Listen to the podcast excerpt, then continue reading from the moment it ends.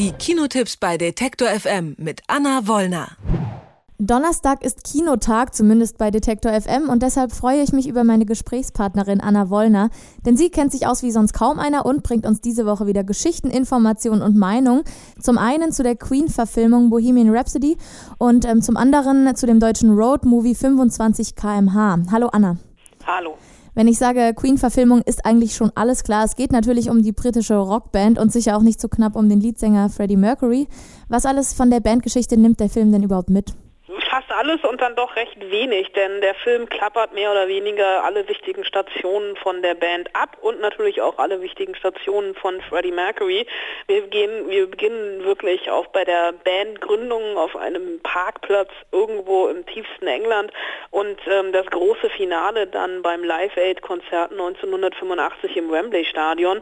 Und bei so Biografien, Künstlerbiografien ähm, ist es natürlich Usus, dass hier verschiedene Lebensstationen abgeklappert werden. Der Film kann sich da nicht so richtig entscheiden, welche Stationen oder welche Geschichte er überhaupt erzählen will. Ist es die von Queen oder ist es die von Freddie Mercury?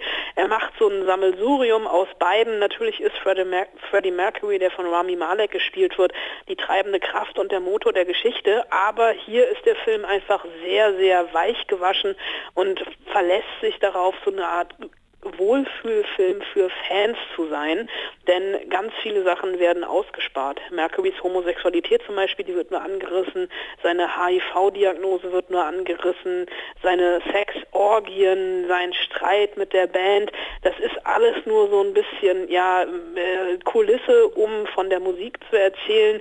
Die noch lebenden Queen-Mitglieder Brian May und Roger Taylor haben äh, Drehbuchautor Anthony McCartan sehr, sehr unterstützt ähm, bei der ja, Recherche in Anführungsstrichen, so bekommt man hier jede Menge Queen-Musik und jede Menge ja, weichgespülte Geschichte.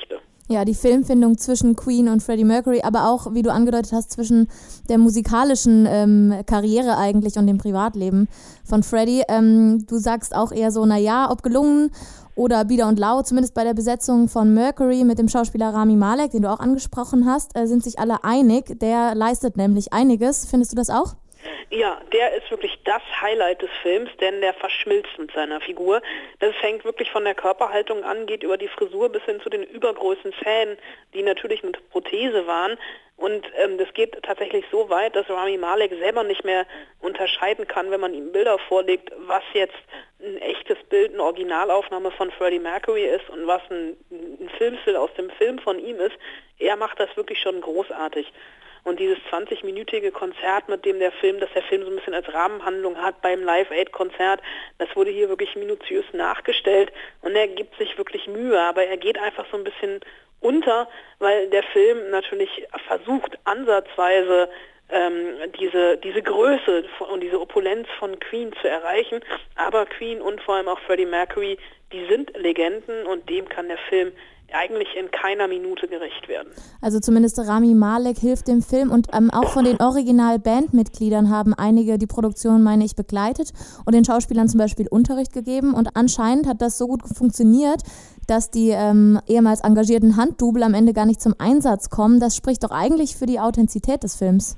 Ja, ne, authentisch, das kann ich nicht beurteilen. Ich war ja damals nicht dabei, aber hm. Brian May und Roger Taylor, die haben natürlich alles dafür getan, das Erbe von Queen nicht zu beschmutzen und die Version oder die Vision des Films zu machen, den sie machen wollten. Und überschattet wurde das Ganze dann noch ein bisschen vom Regisseurswechsel, denn eigentlich hat Brian Singer die Regie übernommen. Der ist allerdings letztes Jahr im November angeblich wegen eines Trauerfalls einfach nicht mehr zu den Dreharbeiten gekommen, wurde dann von Dexter Fletcher ersetzt. Mittlerweile gibt es auch Missbrauchsvorwürfe gegen Brian Singer. Das ist jetzt nicht unbedingt was, was man anmerkt dem Film. Er ist schon aus einem Guss, aber er ist halt schon einfach ja sehr, sehr unkritisch und äh, feiert sich, was natürlich jetzt nicht schlecht ist, feiert nicht sich, aber feiert die Musik von Queen. Also man kommt schon aus dem Film raus und hat einen Ohrwurm, beziehungsweise ich habe mir direkt das echte Original Live Aid Konzert auf YouTube nochmal angeguckt und habe seitdem einen Ohrwurm vom Soundtrack. Aber wenn man das mal mit anderen Musikerbiografien wie Walk the Line oder Love and Mercy vergleicht, bleibt der Film wirklich um Längen zurück, weil er einfach nicht in die Tiefe geht. Also nicht wirklich angetan von Bohemian Rhapsody. Und dann möchte ich mit dir noch über eine deutsche Produktion sprechen. 25 kmh heißt der Film, in dem sich zwei Brüder nach 30 Jahren zum ersten Mal wieder treffen. Und ja, was passiert dann? Ja, sie treffen sich wieder, weil sie sich auf der Beerdigung ihres eigenen Vaters wieder treffen und sie schwelgen da erstmal in Kindheitserinnerungen, sie trinken viel Bier, sie prügeln sich, sie spielen Tischtennis und finden dann zufällig eine alte Karte mit einer Idee, nämlich einem Trip an die Ostsee den sie mit 15 eigentlich machen wollten und der damals drei Regeln hatte. Die erste Regel war, dass diese Reise am Dorfbrunnen, in dem Schwarzwälder Dorf beginnt, in dem sie groß geworden sind und am Timmendorfer Strand endet, in dem Moment, an dem die beiden ins Meer pinkeln. Regel Nummer zwei, und das ist der Haken, die Reise muss mit dem Mofa gemacht werden. Tatsächlich mit dem Mofa, den alten Schwalben, mit denen sie damals die Gegend unsicher gemacht haben. Und die Regel Nummer drei, so eine Aneinanderreihung von pubertären Ideen, was es heißt, erwachsen zu werden, nämlich nicht trinken, Sex haben, Drogen nehmen, eine Arschbombe machen, äh, beim Griechen einmal die Karte rauf und runter zu bestellen und zu essen und eine schlafende Kuh umzustoßen. Das sind natürlich so Sachen, die dann diesen Roadtrip, auf den die beiden sich begeben, ähm, unterhaltsam aufmischen. Mm, Lars Eidinger ist dabei, Franka Potente, Jella Hase und äh, genauso geht die Liste eigentlich auch weiter. Also alles zumindest Bekannte und sicher auch irgendwie Hochkarätige an deutschen Schauspielern wurde hier verpflichtet. Hört sich nach guten Voraussetzungen für einen unterhaltsamen Film an. Ist das am Ende auch so geworden?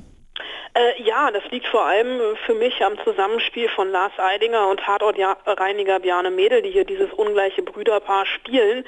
Ähm, Regisseur ist Markus Goller, der hat schon Friendship gemacht mit Matthias Schweighöfer damals. Und Lars Eidinger habe ich eigentlich so ein bisschen über im Kino, weil der gerade gefühlt in jedem zweiten deutschen Film mitmacht. Aber mit Bjarne Mädel kaufe ich ihm wirklich dieses ungleiche Brüderpaar ab. Der einzige Haken, den ich so ein bisschen äh, gefunden habe bei diesem Film, es ist wirklich ein Jungsfilm. Ähm, abgesehen von natürlich den beiden Hauptdarstellern, die Frauenrollen in diesem Film sind unterirdisch, auch wenn die hochkarätig besetzt sind mit Jella Hase, mit Sandra Hüller, mit Franka Potente, mit äh, Jördis Triebel. Es sind wirklich, die sind nur Stichwortgeber und auch hinter der Kamera ist es ein genuin männliches Ding geworden. Regie, Drehbuch, Produktion, das ist mir schon irgendwie im Abspann so ein bisschen übel aufgestoßen was eigentlich so ein Film ist, ähm, der wirklich unterhaltsam ist, der ein paar nette Gags hat, der sich natürlich sehr auf diesem maskulinen Gehabe der beiden Männer oder Jungs oder Brüder ausruht, der ähm, aber trotzdem ja sich sehr, sehr gut weggucken lässt. Also ein Selbstfindungstrip zweier Typen on the road, irgendwie chic für alte Männer. Und wenn du mir jetzt sagst, dass äh, 25 km/h an ein Fatih Akin Verfilmung eines Herrendorf-Romans rankommt, dann verspreche ich, gehe ich auch ins Kino.